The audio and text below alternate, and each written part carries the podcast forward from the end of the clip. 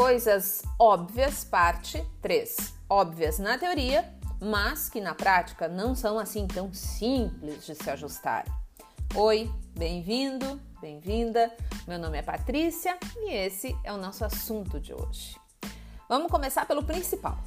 Custo não é apenas a compra da matéria-prima, do insumo mas a união deles com o custo de devolução, os retrabalhos, o custo dos pedidos que a empresa não consegue atender, seja por falhas no estoque ou na distribuição, e veja que esse é um dado, é um detalhe que passa muitas vezes despercebido por quem analisa negócios, seja um analista, seja um investidor, seja um empreendedor que está buscando novas possibilidades de investimento. Então é preciso cuidado, não é apenas a compra da matéria-prima, é um conjunto de variáveis que precisa ser analisado.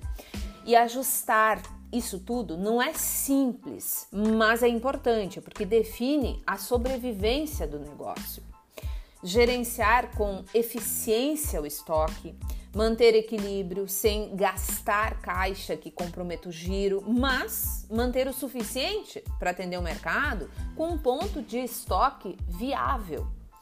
Projeções são muito importantes para qualquer negócio, mas ninguém tem bola de cristal. Por isso, flexibilidade é sim muito importante. O nível de estoque ele vai estar relacionado com a capacidade da gestão de identificar o custo de oportunidade em diferentes cenários. Caso contrário, teremos altos estoques que geram custos excessivos e um problema na colocação dos mesmos no mercado.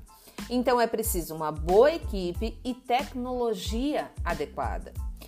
Se a empresa não for eficiente na gestão dos estoques, não existir controle adequado, processo produtivo, possuir gargalos que aumentem muito o tempo do produto em estoque, ou então o centro de distribuição naquele estilo Jesus me salva, que ninguém sabe onde está o que, né?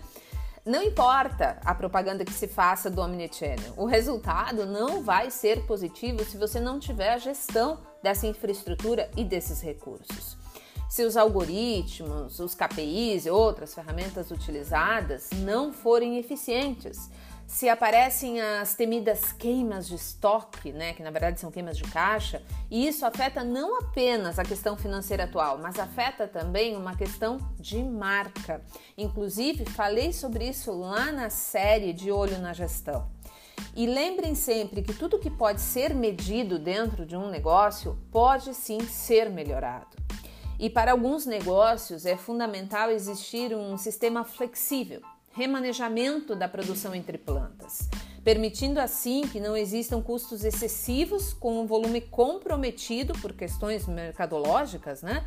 Assim, as margens não são tão penalizadas nas oscilações de demanda. E vejam que nós tivemos exemplos disso em 2020. Grandes empresas que fizeram esse remanejamento da produção entre plantas para tentar reduzir um pouco o impacto do coronavírus da pandemia. E tem também uma clássica, né?